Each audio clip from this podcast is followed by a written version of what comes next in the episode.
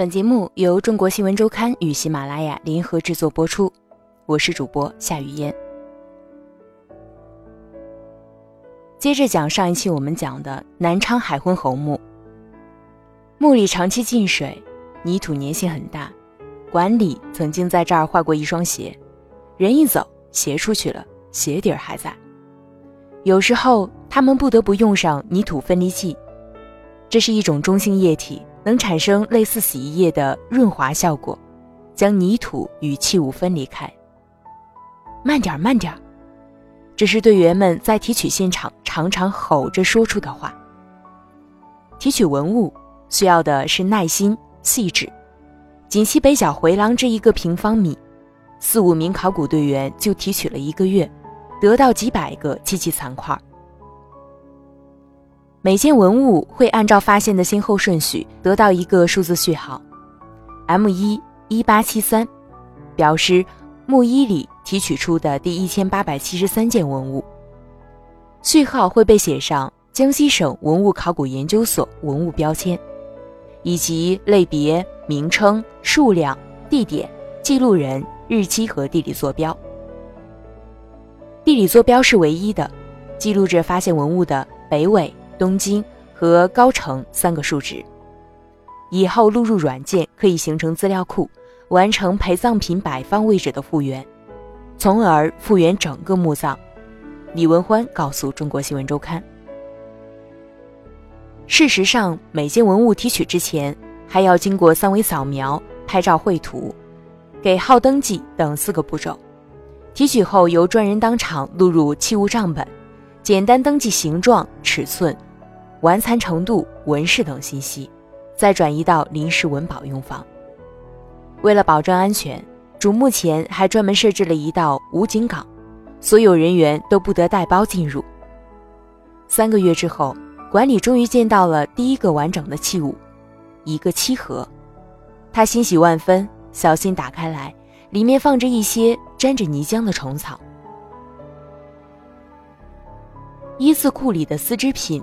都已损坏，管理只看到了一些签牌。这些签牌上缘下方上有孔洞，应该是挂在漆箱之上。签牌上有汉隶文字，写着里面有多少件绢丝上衣，领口是什么颜色，裙裾是什么颜色，清晰可见。机器中还有一件盛放梳妆用具的扣银边三子帘，母帘里有三个子帘。其中一个放着梳齿密度不一的三把梳子，管理想，这位海昏侯应该对服饰、容貌、形象很在意。直到看见虫草，他又觉得两千年前的古人是懂得养生的。清理北回廊花了四个月，二零一五年五月，考古队将大墓内壁以钢网护住，再以钢架支撑，防止坍塌。六月份和七月份清理东西回廊。最后是南回廊。随着文物一件件被提取，一个完整的西汉列侯大墓渐渐展现在世人面前。回廊中，北藏歌分别是钱库、粮库、乐器库、酒具库；西藏歌从北往南分为依次库、武库、文书档案库、娱乐用器库；东藏歌主要分为厨具库。甬道主要为越车库，甬道东西两侧的南藏戈是车马库，北藏戈里钱库出土了十余吨五铢钱，这里还发现了陶胎漆器、储酒器、青铜焰鱼灯、青铜蒸馏器，其中蒸馏器里装着板栗、荸荠、菱角等植物果实。西藏戈出土了大量青铜兵器、青木器和数以千计的竹简。和木牍，在一件青铜豆上清晰刻有“南昌”二字，这是关于南昌城最早的实物资料。东藏哥则出土了很多厨具和餐具，如宣、壶、尊、鼎、釜等青铜器，以及贡案、戟、耳环、勺等漆木器。此外，还有计时用的铜漏、数度量衡。属度量衡类的铜权等等，有的青铜器上有“昌邑石棺”，齐钱等文字。二零一五年十月，考古队开始为主锅室发掘做准备，搭建航吊设备和工作平台，接取主锅室顶板。十一月十四日，正式开始发掘主锅室。主锅室的结构也超出人们预想，南北向的甬道将主锅室分为东西两室。甬道两侧有屏风，南端出口与墓道相连。专家组推测，西室是墓主读书会客之地，东室是日常起居之地。郭氏结构很可能就是墓主生前居所的缩微版。这大约是遵循古代儒家“视死如视生”的丧葬观念，死者生前享受的东西都要带到墓中去。汉代墓葬形制的宅地化与陪葬品的生活化趋势十分明显。有意思的是，最重要的棺柩并没有按常理放在锅室中央，而是位于东北角。专家组推测，主锅也许是当年地震使墓室坍塌后慢慢漂移过去的。也许是安葬之初根本就没有按常理放置，在锅底板盗洞的旁边有一堆金饼印压出来的圆形痕迹，肉眼可见。这处遗迹被盖上黄色海绵，工作人员来往间都会避开。盗洞口附近曾提取出两块散落金饼，杨军担心会不会是在盗洞口有一盒金饼被拿走，目前难以确认。主卧室里的宝贝比回廊中更为精美。二零一五年十一月十四日，出土画有孔子生平的屏风、马蹄金、博山炉、青铜灯。十七日，两盒金饼及二十多枚马蹄金。十八日，两枚玉佩饰，其中一件为镲形佩，质地细腻，雕刻有龙凤图案，几乎每天都有惊喜。二零一五年十二月二十日上午八点半左右，考古队员终于揭开了主棺外棺盖。外棺长约三点四米，宽约一点六米，已通过轨道运出，送往文保用房保存。内棺棺盖上有漆画，出现了一只站立的竹雀。外内棺之间又发现大量马蹄金、玉器和竹木漆器。金饼经简洁清洗后，闪闪发亮。国家博物馆研究员、青铜器保护与修复专家杨小林目测，纯度还不错。他称量过，少的二百三十多克，多的二百六十克，与汉代一斤误差不大。至内棺开启前，海昏侯墓已出土金饼二百八十五枚。考古队领队杨军因此开玩笑说：“有人说我们挖出了一个银行。”金饼呈圆形。一面是纵横交错的席纹，一面是气泡状凹凸不平。中国社会科学院考古所研究员李存信推测，当时的金饼由泥饭浇筑，席纹很可能是印压在席饭底部的。当高温金液倒入没有经过焙烧的泥饭，凉热之间产生的水汽向上蒸发，冲出了金液表面，形成气泡状。让杨小林感慨不已的。是车马陪葬坑出土的青铜器车马件，他特意向记者展示了一些照片。这些车马件基本是银、铁和青铜材质，表面装饰着错金银、鎏金、鎏银。最有意思的是，一件车马器往往是复合材料，比如一个名叫“盖公帽”的伞头装饰，本体是青铜材料，上半部分鎏金，金附着在表面，下半部分则是错金银。即镶嵌金丝银片，再细细一看，金丝银片镶嵌出的是一幅小狼追鹿的图案。让他吃惊的是，拥有如此复杂工艺的这个盖公帽，不过五六厘米大小。据我个人见到的，与同时代比较，这些错金错青铜器车马件应该是最精美的。杨小林说。考古队员田庄则对文字感兴趣。让他激动的是，主棺附近出土的一枚刻有“大刘”记印的印章，印为玉质，只有一点七厘米见方，上方呈乌龟造型。四个字中最不好认的是“记”字。起初队员们都以为是“信”，田庄特意上网查询繁体隶书，才纠正过来。田庄本以为凭玉印可以确定墓主身份，他印象中玉印一般是皇室所用。列侯通常为金印。然而，这枚印章除了表明墓主是刘姓皇族外，回避了私人信息。不过，据墓中刻有昌邑九年造的漆器，写有陈赫的金饼，都表明墓主人属第一代海昏侯裔，继故昌邑王刘贺的可能性非常大。然而，墓主身份的最终确认还是有待于主棺内棺的开启。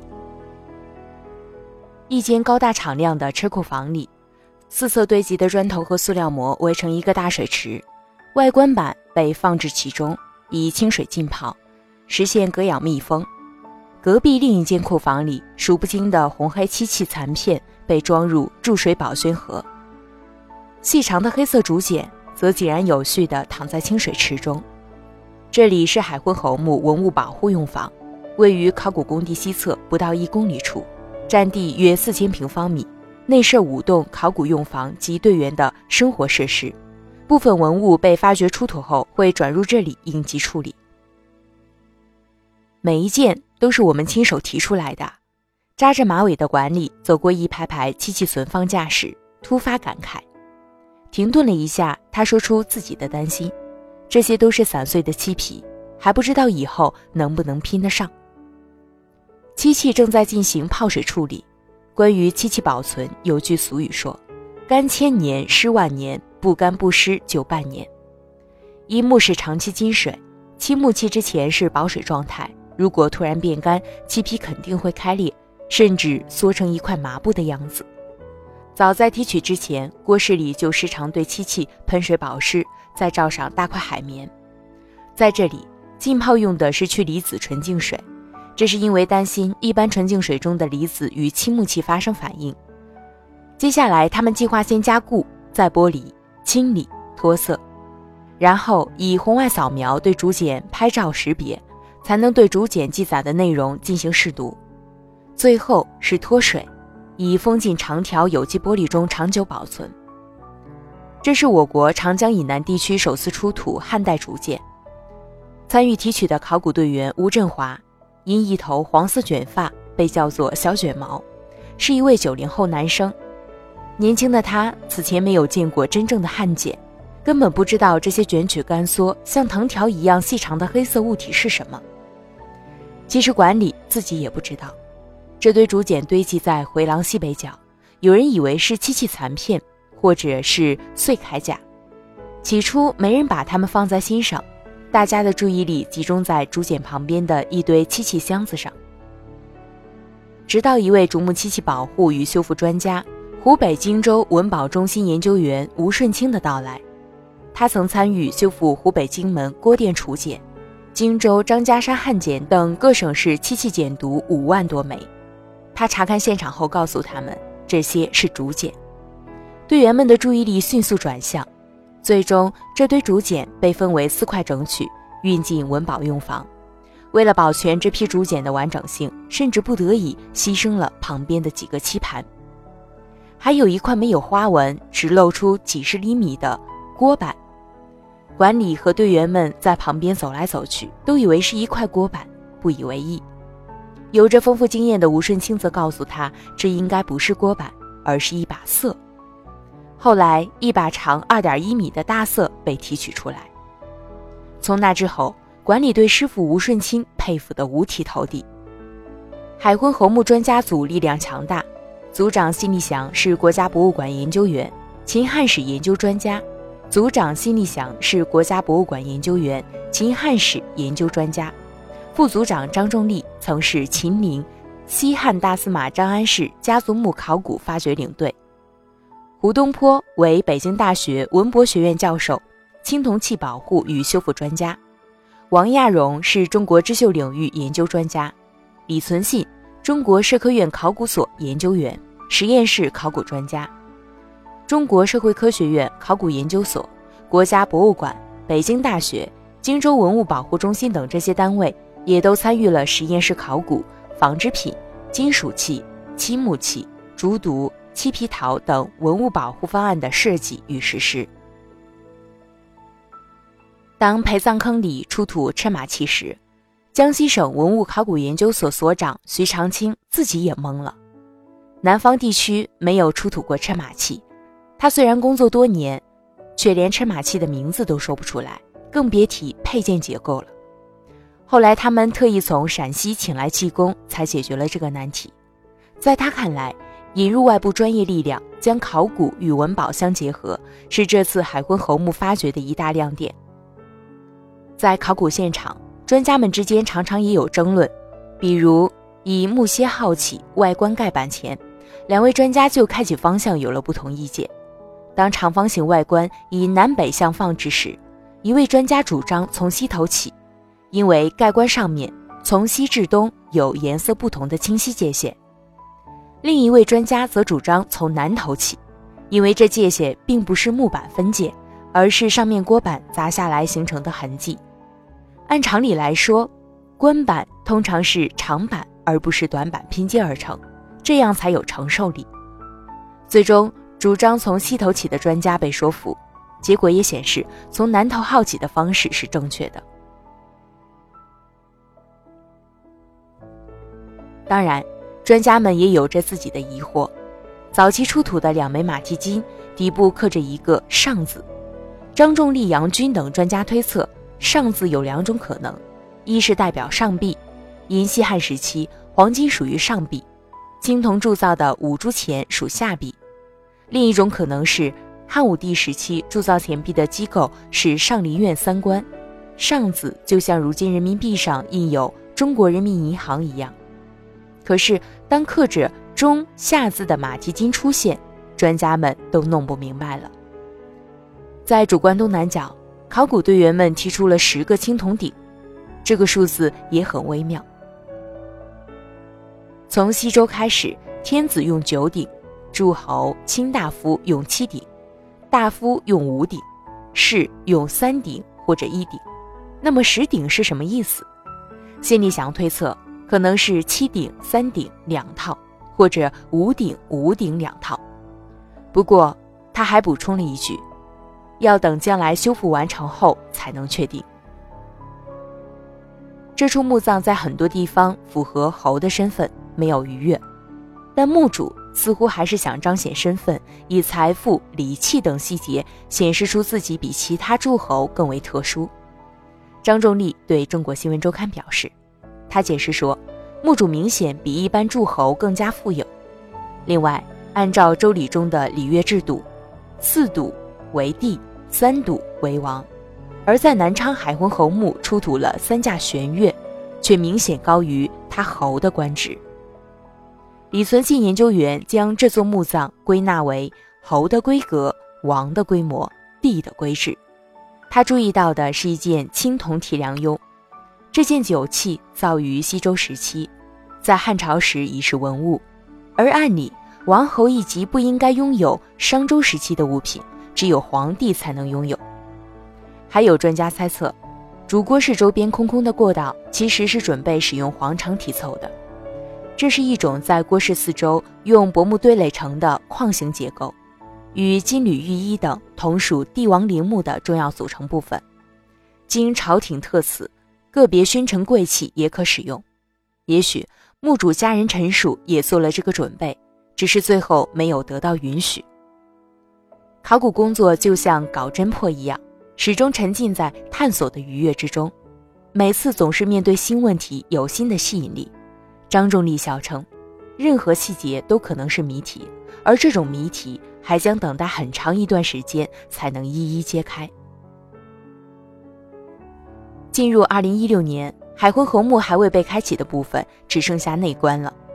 去年底，为了决定是否掏箱转运，考古队员在内棺盖板的南侧试着用钢钎打开了一条小缝，照射 LED 灯观察棺内情况。那时，对于是否将内棺整体打包至实验室，专家们还有不同的意见。直到这次试起，发现内棺保存情况比想象中要好。专家组成员。中国社科院研究员王亚荣还看到内棺中有丝织品痕迹。按照汉代葬俗，一年四季的衣服都要穿在墓主身上，最后还要盖些被子。海昏侯墓出土的一些文物腐蚀情况其实比看上去要严重。